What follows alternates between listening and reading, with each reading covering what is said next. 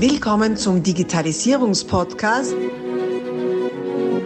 Digitalisierung ist für dich mit Markus Reitzhammer. Herzlich willkommen bei meinem Podcast Digitalisierung ist für dich. Ab und an darf ich doch auch zu Gast sein in anderen Podcasts, wie vor einiger Zeit bei Robert Pacher in seinem Little Talks Podcast. Und diese Folge möchte ich heute mit euch teilen. Viel Freude beim Zuhören. Herzlich willkommen zum Little Talks Podcast. Das Podcast-Format Little Talks vermittelt in 30-minütigen Interviews spannende Impulse, welche bewegen, zum Nachdenken anregen und Identifikationspotenziale schaffen. Und heute ist Markus Reitzhammer bei mir zu Gast. Markus Reitzhammer ist 41 Jahre alt und machte sich bereits im Alter von 20 Jahren selbstständig. Dies geschah direkt nach seiner Matura und dem Bundesheer. Sein Unternehmen Re-Systems ist im Bereich IT-Lösungen und Cloud-Service tätig. Heute umfasst sein Unternehmen bereits 10 Mitarbeiter. 2017 kam die Zertifizierung zum Datenschutzbeauftragten hinzu. Willkommen in der Show, Markus, und danke für deine Zeit. Hallo, Servus, grüß dich. Markus, lass uns mal anfangen. Das war ja damals gleich direkt nach der Matura mhm. und nach dem Bundesheer, wo du dich selbstständig gemacht hast. Und du hast ja keine berufliche Ausbildung gehabt. Stimmt, also ich habe die HTL-Matura gemacht, also ich äh, bin Nachrichtentechniker, Elektroniker. Ähm, wollte aber trotzdem, oder es war eigentlich gar keine Überlegung, ich, ich, es war für mich klar, dass ich mich selbstständig machen werde. Äh, das schon seit Kindheit an, es war eher die Frage, womit. Also das hat sich über die Zeit so geändert. Also in der Volksschule wollte ich eine Tierrettung aufbauen, äh, also eine, eine, tiermedizinische Versorgung. In der Unterstufe hat sich dann gewandelt zur Elektronik, deswegen auch HTL Elektronik. Und während meiner HTL-Zeit hat sich dann gezeigt, dass, äh, dass äh, ich mich in dem Bereich EDV weiterentwickeln werde und das Ganze dort angesiedelt sein wird. Entsprechend habe ich dann einen entsprechenden Gewerbeschein gezogen. Und wie Kam es damals schon zu diesem Mindset, dass du sagtest, ich will unbedingt selbstständig werden oder ich will unbedingt ein Unternehmen aufbauen? Woher kam das? Ich habe in der Vorbereitung darüber nachgedacht, aber so wirklich eine, Antwort habe ich nicht wirklich gefunden. Also es reicht so weit zurück, das ist eher so ein Selbstverständnis, also ein, mhm. eine, ein Angestelltenverhältnis war nicht wirklich in meiner Vorstellung vorhanden. Mhm. Vielleicht auch, weil mein Vater äh, der war selbstständig. Äh, ich habe es gar nicht anders kennengelernt, was ich aber schon gewusst habe, dass ich eben nicht die klassische Selbstständigkeit will, so wie er es hatte, also selbst und ständig. Nichtsdestotrotz habe ich so angefangen. ja, okay. Das war 1998, ja, genau. mit 20 Jahren. Mhm. Wie ging es dir bei der Entscheidung? Die Entscheidung war klar, also es war damals ja noch sehr analog. Man ist auf die Behörde gegangen, hat einen Antrag abgegeben und Stempelmarken raufgeklebt und so, richtig ja. klassisch. Äh, da, da, kann ich jetzt gar, nicht, gar keine großartigen Gefühle damit verbinden, sondern es war einfach eine Handlung, die klar war. Mhm. Äh, das Umfeld, also Familie, war nicht so überzeugt, ob das der richtige Weg ist. Also ich habe da schon diverse Diskussionen gehabt. Äh, mit den Eltern auch, weil dein Vater Eltern war ja weniger. Also äh, da haben wir überhaupt wenig über solche Themen gesprochen. Äh, der hat mich halt am Verkehr machen lassen. Äh, er hat mir in meiner, sage ich mal, vorgewerblichen Aktivitäten unterstützt. Ich habe in der HTL-Zeit, da habe ich, habe ich Disketten zum Beispiel, die hat es damals noch in Österreich hergestellt gegeben, habe ich eingekauft und wieder an der Schule verkauft über seinen Gewerbeschein. Mhm. Er hat ja nicht groß, er hat ja nicht gewusst, um was es da geht, aber er hat großartig nachgefragt und einfach machen lassen. Also der hätte ihm durchaus einmal Danke sagen müssen dafür. Und äh, also da war jetzt weniger, aber jetzt gerade eine meiner Schwestern, die hat da heftigst protestiert, so quasi, ob ich nicht den Kopf einschalte. Und, und auch sonst, äh, ja, die, die Schulkollegen oder die Freunde damals, ja, die haben es halt zur Kenntnis genommen. Das, man hat mich nicht wirklich ernst genommen, muss man auch sagen. Ja. Okay. Ja. Und wie waren die erste Schritt, äh, dann die ersten Schritte? Ähm, also ich habe ja aus der HTL-Zeit eine gewisse, sagen wir so, einen potenziellen Kundenstock gehabt. Sehr schön. Weil zu der Zeit waren, also zu, zu, der Zeit, wo ich in der HTL war, das war also von 93 an, war ein Computer extremst teuer. Und aus welchem Grund auch immer, ich wollte immer einen haben aber er war unleistbar. Also ich bin oft vom Metro-Prospekt gesessen, das Metro, also dieser Großhandel. Visualisierung. Ja, Visualisierung würde man heute dazu sagen, genau. Bin da davor gesessen und da war so ein, ich glaube es war ein, war es ein 286 oder ein X86 mit einem damals schon Bernstein-Monitor und habe den angehimmelt und wollte den unbedingt haben, aber die Zahl, die da drunter gestanden ist, war einfach unglaublich hoch. Und so hat sich dann irgendwann ergeben, dass ich aus, aus gebrauchten Komponenten angefangen habe, selbst Computer zusammenzubauen. War dann recht gut ausgestattet mit solchen Geräten. Irgendwann hat sich dann ergeben, dass Leute die auch haben wollten und habe dann die dann auch verkauft. Und äh, als ich dann beim Bundesheer war, bei der, bei, bei der Grundwehrzeit, waren dann halt die Offiziere und Unteroffiziere, die dann bei mir ihre IT-Geräte, also da mal Computer eingekauft haben. Also es hat da in diesem privaten Umfeld schon ein gewisses Potenzial gegeben. Und es war 1998, darf man auch dazu sagen, es war einfach die Zeit der damaligen noch New Economy, der Blase, die noch nicht geplatzt war. Und als junger Mensch, der irgendwas mit Computer macht, war man schon relativ schnell bekannt. Und so haben sich viele Dinge einfach ergeben. Also meine Blauäugigkeit beim Start hat einfach eine gute Zeit erwischt. Mhm. Und was war so der erste Moment, wo du gescheitert bist? Oder was waren so die ersten Fehlschläge in der Selbstständigkeit? Als Unternehmer ist man ja permanent irgendwie beim Scheitern. Nicht? Also es gibt Dinge, so Lernprozesse. Ja, man, man, lernt viel. Äh, das, der Begriff gefällt mir auch besser. Äh, vor allem sagt er ja aus, dass man aus, aus Fehlern oder Rückschlägen auch wirklich lernen darf. Ja. Weil wenn man das nicht tut, ist, sagt sie bei uns in der Firma, wenn er, meine Mitarbeitern, wenn man wieder dieselben Fehler macht, ist es wie eine Fliege am Fenster. Man versucht durchzufliegen, es tut schon langsam weh, aber es ändert sich halt nichts. Ähm, genauso dumm ist es, Fehler mehr, mehrmals zu machen.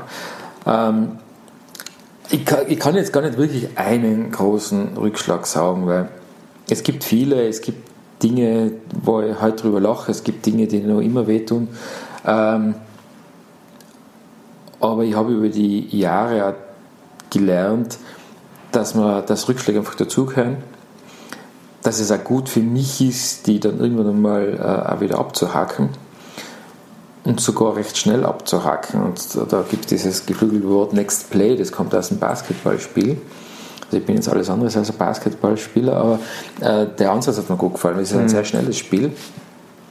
Und mir ist erklärt worden, wenn, wenn, wenn da ein Fehler passiert und man nur einen Bruchteil der Sekunde zu lange darüber nachgrübelt, überhaupt sich damit beschäftigt im Spiel, dann ist das ganze Spiel in Gefahr, ja. weil, weil man einfach gelähmt ist.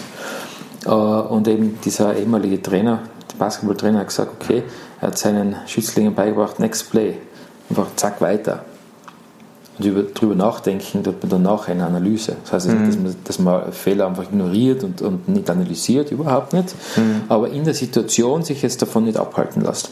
Und das finde ich einen guten Ansatz, also dass man weder die Fehler zu sehr thematisiert, nur dass man sie vernachlässigt in der Behandlung. Und äh, der Umgang mit Rückschlägen, äh, der hat mir einfach sehr geholfen. Und das ist ein Unterschied, ob, es jetzt ein Fehler ist, im Sinne von, man erkennt, dass es jetzt in der, in der Leistung einen Fehler gegeben hat oder in Entscheidungen. Äh, weil wenn es ein, ein Fehler auftritt in der Leistung, gilt es natürlich zu analysieren und zu verhindern, dass er sich wiederholt im Sinne des äh, unternehmerischen oder des, des, äh, der Leistungserbringung beim Kunden. Und geht es um Entscheidungen, muss man es eben mit sich selber ausmachen. Mhm. Und du vertrittst ja das äh, Konzept papierloses bzw. papierarmes Arbeiten. Ja. Wie kam es dazu? Ja, 98, äh, ja, es hat Computer gegeben, damals hat es noch EDV geheißen. Äh, die ersten Schulungen beim Kunden, äh, tatsächlich habe ich es mal wieder gefunden, auch in der Zeit waren, wie gehen wir denn mit diesem E-Mail um? Auf welchen Computer richten wir das ein und wer muss es denn abrufen und wenn ja, wie oft? Heute ähm, unvorstellbar. Ähm, unvorstellbar. Ähm, das Beispiel fällt mir immer ein, wenn es um diese papierarme Thematik geht. Und damals, wo diese Technologie E-Mail in die Breite gegangen ist, wobei eben allein schon die, die, die, Themen, die wir da behandelt haben, sieht, äh, das war noch nicht so wirklich selbstverständlich. Mhm. Ähm, hat es ja Krisensitzungen in der Papierindustrie gegeben. Der Untergang droht, niemand wird mehr drucken. Seitdem hat sich der Papierkonsum verzigfacht. Und mir hat der Ansatz gut gefallen des papierarmen Büros. Papierlos finde ich sehr eine Zielsetzung, die man nicht erreichen kann. Vor allem auch, oder man kann schon, aber man muss halt dafür gemacht sein, ich denke gerne auf Papier. Also Notizen oder jemandem was erklären auf Papier finde ich sehr gut. Also da sind ja erst in den letzten, kann man sagen, ein, zwei Jahren Technologien rausgekommen, die wirklich Papier wirklich ähnlich sind. Hm. Also auch von der Haptik her, die, die intuitive Benutzung des Stifts etc. Also da bin ich nach wie vor beim Papier, auch bei Büchern. Ich bin da so altmodisch, ich lese Bücher in Papierform. Ja, kenne ich. Kennst du ja wunderbar. Ein junges Beispiel, das das auch macht, Gott sei Dank. Ähm, weil ich für mich einfach festgestellt habe, erstens ist es für die Augen besser, weil einfach der Kontrast schöner ist. Mhm. Und zweitens ist der Fokus anderer. Ich nutze natürlich IT ganz massiv. Es ist ja ein Werkzeug, den ganzen Tag auf, auf dem Gerät. Und ein Medienbruch von, von Elektronik hin zu einem klassischen Papierbuch fokussiert mich einfach auf dieses Buch. Da ist ja nicht neben irgendein Pop-up, was in dem Buch auf einmal aufgeht oder irgendein Update, was reinspringt oder der Akku, das gibt es alles nicht. Ja. Das Buch ist das Buch und da steht das drin und das lese und fertig. Und da kann ich meine, meine, meine Post-its reinkleben und meine Markierungen machen und kann das wirklich als Arbeitsgerät verwenden und mich wirklich darauf fokussieren. Und das ist ja meiner Meinung nach das große Thema in der IT und die Herausforderung in der Digitalisierung, dass wir nicht unseren Fokus verlieren. Nicht? Also was mhm. jetzt am Smartphone äh, beginnt mit dieser ganzen Social Media Nutzung und Mediennutzung. Äh, früher war es der Fernseher, jetzt ist es die Zeit am Smartphone in der Kindererziehung. Ähm, betrifft uns schon alle. Also ich bin ja in der Unternehmens-IT, vor allem zu Hause und das ist Thema der Produktivität ein großes. Ja. Und wenn ich die, die Mitarbeiter mit Informationen überschütte, da können die nicht produktiv sein. Mal abgesehen, dass es auch medizinisch äh, fragwürdig ist, weil der Mensch dafür einfach nicht gemacht ist. Ähm, und deswegen schätze ich schon auch solche, solche klassischen alten äh, Methoden, wo ich Papier überhaupt nicht gern sehe, ist zum Beispiel die klassischen Rechnungsbelege, Lieferscheine etc. Und äh, da kam dann eben die Idee auf des papierarmen Büros. Das äh, hat dann auch die, den Widerstand in der Belegschaft reduziert papierlos ist sehr radikal. Also ich kenne schon ein, zwei, drei Kunden, die wirklich papierlos sind. Ich bewundere die immer wieder, wie die das machen. Ähm, die haben halt auch Mitarbeiter, die das mittragen können. Mhm. Und durch die papierarme äh, äh, Gestaltung unseres Büros, was auch ein Riesenschritt ist, da wir ja doch in der klassischen Papierwelt aufgewachsen sind, äh, haben wir mal bei uns selber angefangen und haben mal diese Rechnungen reduziert, Eingangsrechnungen ähm, nur mehr uns digital übermitteln lassen. Und vor allem haben wir gesagt, okay, wir haben das vor, vor vielen Jahren gemacht, also das ist, das ist sicher schon zehn Jahre her, äh, haben wir gesagt, wir stellen den kompletten Prozess auf digital um, selbst wenn wir das Medium analog reinbekommen. Das heißt, wir haben alle, alle Belege digitalisiert. Mhm. Das war so das Um und Auf und das rate jeden, der das noch machen will. Es sind gar nicht so wenige, die das noch vor sich haben macht den Medienbruch. Also auch wenn es noch altes äh, Material habt, äh, Unterlagen digitalisieren, das Zeug wird aufgemacht, also das, das, die Rechnung, der Brief wird aufgemacht, eingescannt. Manche sagen, sie vernichten es, wenn sie meinen, oder es wird gleich in den Keller weit weg verbannt, dass man es nie wieder braucht, es sei denn, ein Steuerprüfer will es sehen. Und dann wird rein digital weitergearbeitet. Das war so unser, unser ähm, Erkenntnis, also unser Selbstexperiment und allein die Tatsache, dass wir keine Rechnung mehr, mehr gedruckt haben für unsere interne Ablage, hat unser Archivplatz massiv verringert. Ja. Und äh, das war schon mal etwas, was, was ich auch in der Belegschaft gemerkt habe, das war dann einmal das Eis gebrochen, weil man einfach gesehen, man muss nicht mehr so viel herumtragen und auch die Suche natürlich. Ich meine, das, da muss man eine gewisse Zeit überwinden, bis man ein paar Jahre im Archiv danach hat die Suche im digitalen Archiv, ohne dass man irgendwo in den Keller muss oder auf die Leiter steigen muss oder irgendwelche schweren Ordner in der Gegend herumtragen. Äh, also spätestens dann, wenn man diese Durchstrecke von ein, zwei Jahren nochmal hinter sich hat, äh, dass man wirklich ein schönes digitales Archiv hat, da will keiner mehr zurück. Ja. Und du bist ja nun schon seit 21 Jahren selbstständig in eben diesem technologischen Bereich. Wie glaubst du, sieht die Zukunft aus, beziehungsweise wie waren die großen Umbrüche für dich? Ja. Also ich habe lernen dürfen, dass hinter vielen Begriffen, wenn ich, mal, wenn ich sie technisch betrachte, ja nichts Neues steckt. Nicht? Also alter Wein in neuen Schläuchen, wie man so schön sagt. Das war bei der Cloud so. da ist auch eine Cloud gekommen und dann machen wir es virtuell und im Rechenzentrum. Und ich mir dachte, ja, was ist da neu? Technisch nicht wirklich was. Wir haben das seit Jahren diese Technologien auch bei unseren Kunden eingesetzt. Das heißt, das Ding auf einmal Cloud. Und auf einmal da, der geilste Scheiße, das schon fast gesagt, und jeder muss es haben. Ja. Dachte, ja, was ist da neu? Komisch. Und habe dann aber erst lernen dürfen, da geht es nicht nur um die Technologie, sondern um die Philosophie, die dahinter steckt. Und das jetzt geschlagen wurde, ist die Digitalisierung. Ja, mein erster Reflex war gekommen ist, ja, wir müssen digitalisieren. Ich dachte, was mache ich denn seit 98? Ja, es ist digital. Allerdings, die Digitalisierung ist mehr als Technologie und Lösungen und Software, sondern es ist eine Philosophie, wie ich mit der Technologie umgehe und äh, wie Prozesse ablaufen.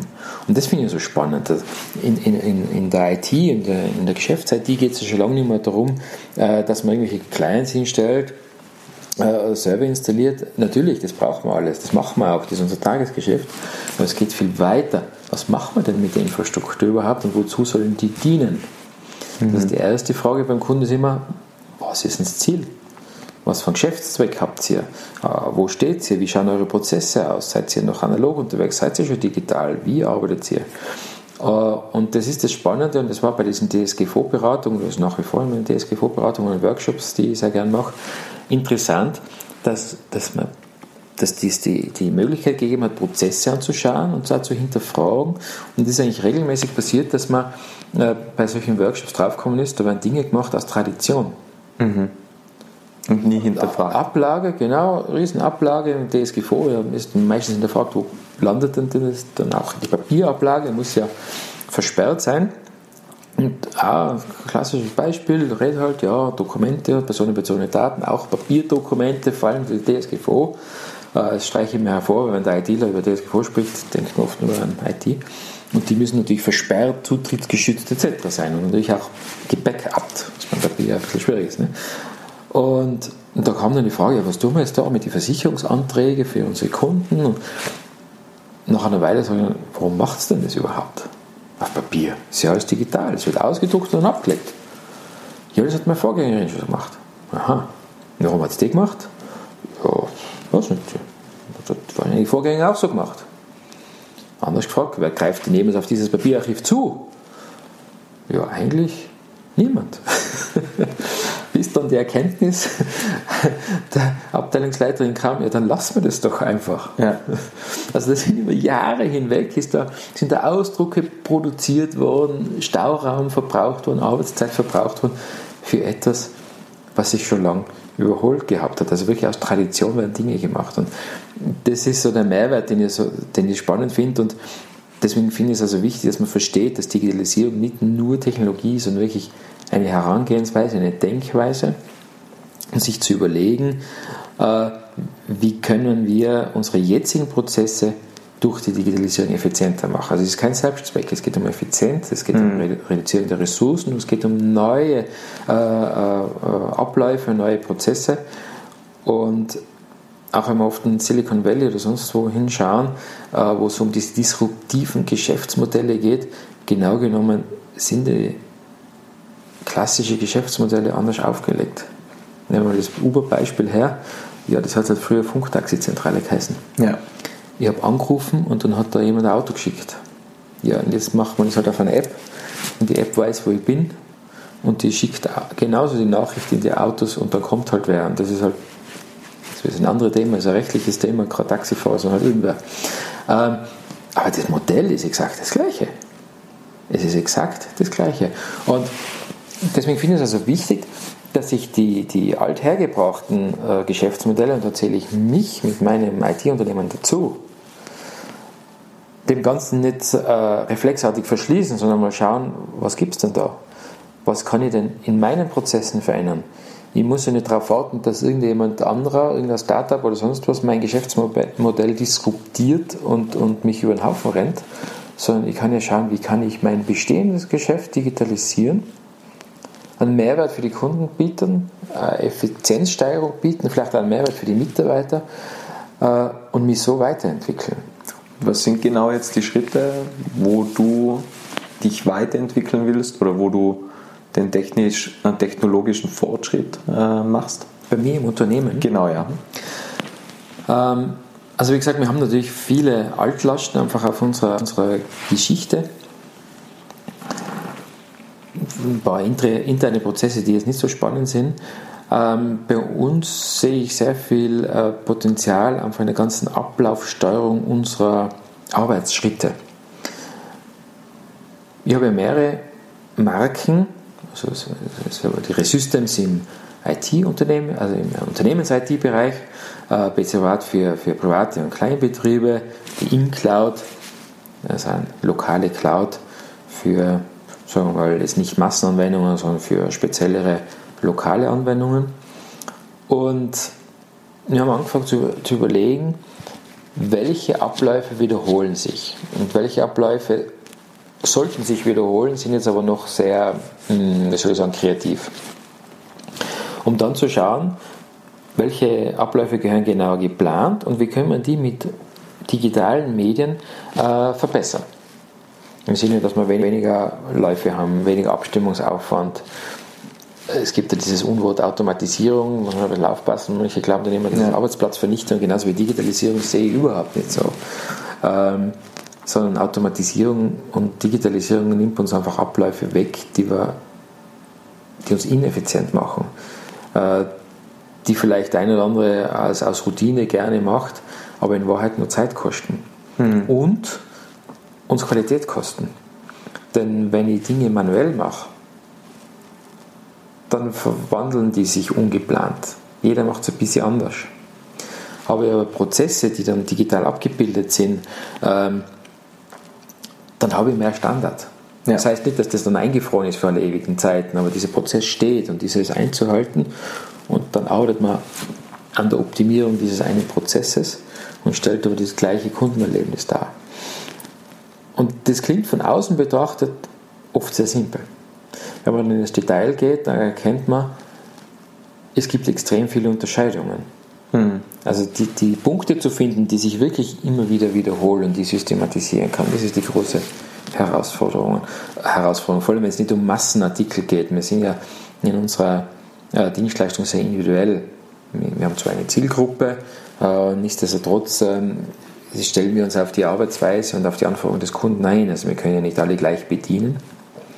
Und da gilt es aus diesem Variantenreichtum die Dinge herauszusuchen, die eben immer ab, gleich ablaufen müssen. Äh, und da sind wir noch lange nicht, noch lang nicht durch. Ja. Das wird ein laufender Prozess sein und uns begleiten. Der nie, der nie aufhört. Der wird nie aufhören, ja. soll er nie aufhören, weil ähm, wenn ein Unternehmen sich nicht mehr verändert, äh, dann stirbt es. Es stirbt, genau, ja. wie in der Natur. Wenn ein Baum ja. immer wächst, dann wird er sterben. Und mir gefällt so der Gedanke, schneiden und wachsen. Mhm. Äh, wie beim Obstbaum, nicht? wo man ein paar dürre Äste weg, dass er wieder wachsen kann. Also so Unternehmen auch. Man muss nicht an allem festhalten. Es gibt ja mal Dinge, wo man sagen muss, so, das lassen wir jetzt. Ja. Dafür machen wir was Neues. Und das ist ein spannender Ansatz und auch das ist für mich Digitalisierung. Ja. Und vorher fiel ja das Stichwort DSGVO, mhm. Datenschutz, ja. ja. Mai 2018. Ja. Viele wissen, was da passiert ist. ist es gut für die Digitalisierung, für diese Philosophie oder schlecht? Hängt davon ab, wie man sich darin bewegt. Also ich finde es einmal generell für uns Menschen, für uns Personen gut, dass nicht alles erlaubt ist und dass eine Sensibilisierung stattgefunden hat. Das Spannende ist, es hat sich ja in der Tat nicht allzu viel geändert. Wir hatten seit den 70er Jahren haben wir in Österreich Datenschutzgesetze. Mhm. Natürlich sind immer wieder mal überarbeitet worden, weil damals hat der Computer noch stark anders ausgeschaut, als es heute so ist. Also das waren ja Großrechner und es hat nur wenige gegeben und dann man musste jedes Computergerät an diese Datenschutzkommission, hat es damals geheißen, dieses Datenverarbeitungsregister eintragen. Äh, schon bald einmal hat man erkannt, das führt in eine Sackgasse, weil so groß kann das Register gar nicht sein, dass man jeden Computer meldet. Äh, hat sich da schon was geändert. Es hat sich vor allem geändert erstens einmal die Wahrnehmung, weil der Strafrahmen massiv erhöht wurde. Äh, das ist oft kritisiert und damit kann man Unternehmen umbringen. Also das ist nicht das Ziel der, der Gesetzgeber gewesen, da irgendwelche Betriebe umzubringen, sondern äh, sie haben dann schon auch ein Augenmerk darauf gelegt, dass es sehr große äh, Player in dem Markt gibt, die man mit diesen bisherigen Strafrahmen in Österreich, weil dass man die 10.000 Euro ja eher mehr lächeln lässt geschweige denn, dass da irgendwelche Prozesse anpassen. Äh, und allein schon dadurch, dass man das ausgedehnt hat auf dem europäischen Markt, der doch weit größer ist als das nur der österreichische oder der deutsche, hat man mehr Gewicht gegeben. Mhm. Natürlich hat sich in der Abwicklung einiges geändert. Das war schon ein erheblicher Aufwand, also diese verstärkte Zwang zur Dokumentation, äh, was bei vielen kleineren Betrieben oder bei Selbstständigen doch noch immer für Stirnrunzeln sorgt, wobei man auch da mit Augenmaß vorgehen muss. Hm. Was ich sehr begrüßt habe, ist, dass das Thema Datenschutz wieder in den Fokus geraten ist, weil es, es ist so eine, so eine schizophrene äh, Situation entstanden. Andererseits hat es viele gegeben, ja, die Daten müssen geschützt werden und ähm, äh, es darf nicht jeder alles wissen und warum schickt er mir jetzt ein E-Mail und das ist ja Spam und was ich alles. Und auf der anderen Seite sind dann Dinge in den sozialen Medien geteilt worden, zum Teil von selben Personen, die auf der anderen Seite auf Datenschutz äh, gepocht haben, wo man denkt, äh, der Person ist es schon klar ist, dass es öffentlich ist und weltweit verfügbar. Ja. Ähm, und da hat uns die Diskussion darüber schon mal ganz gut getan.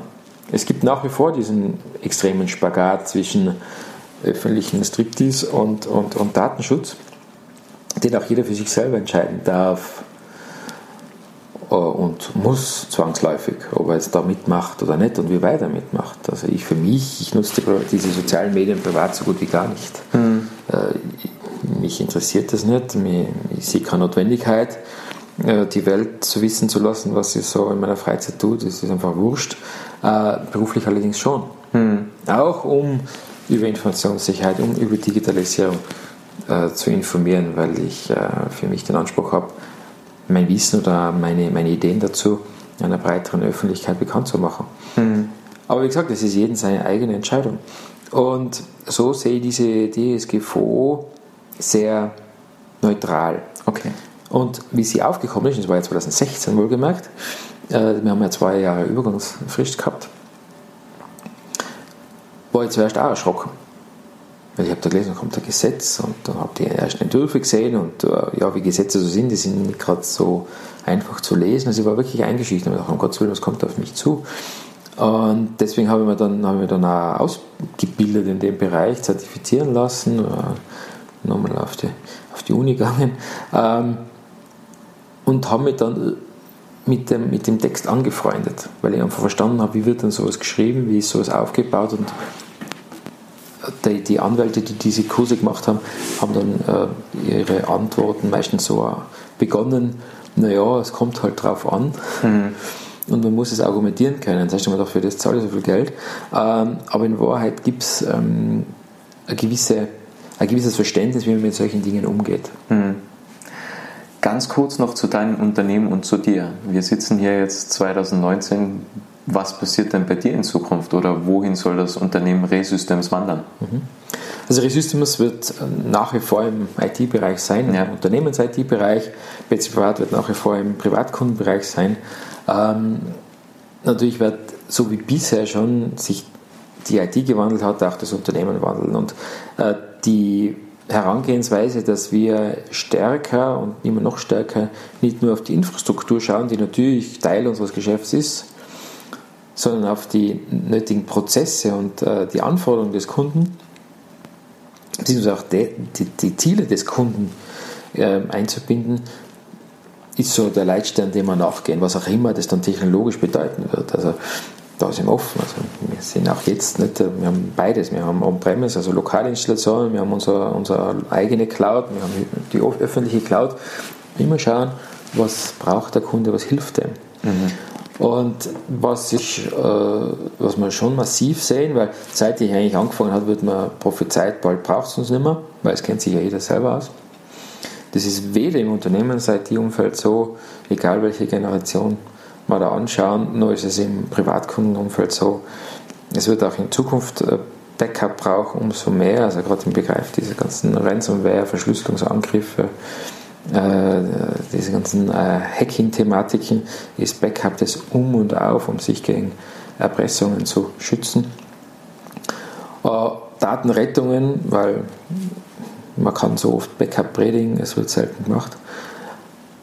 Also manche Werkzeuge werden sich nicht äh, wirklich ändern, sie werden zwar technologisch weiterentwickeln, aber sie bleiben dabei.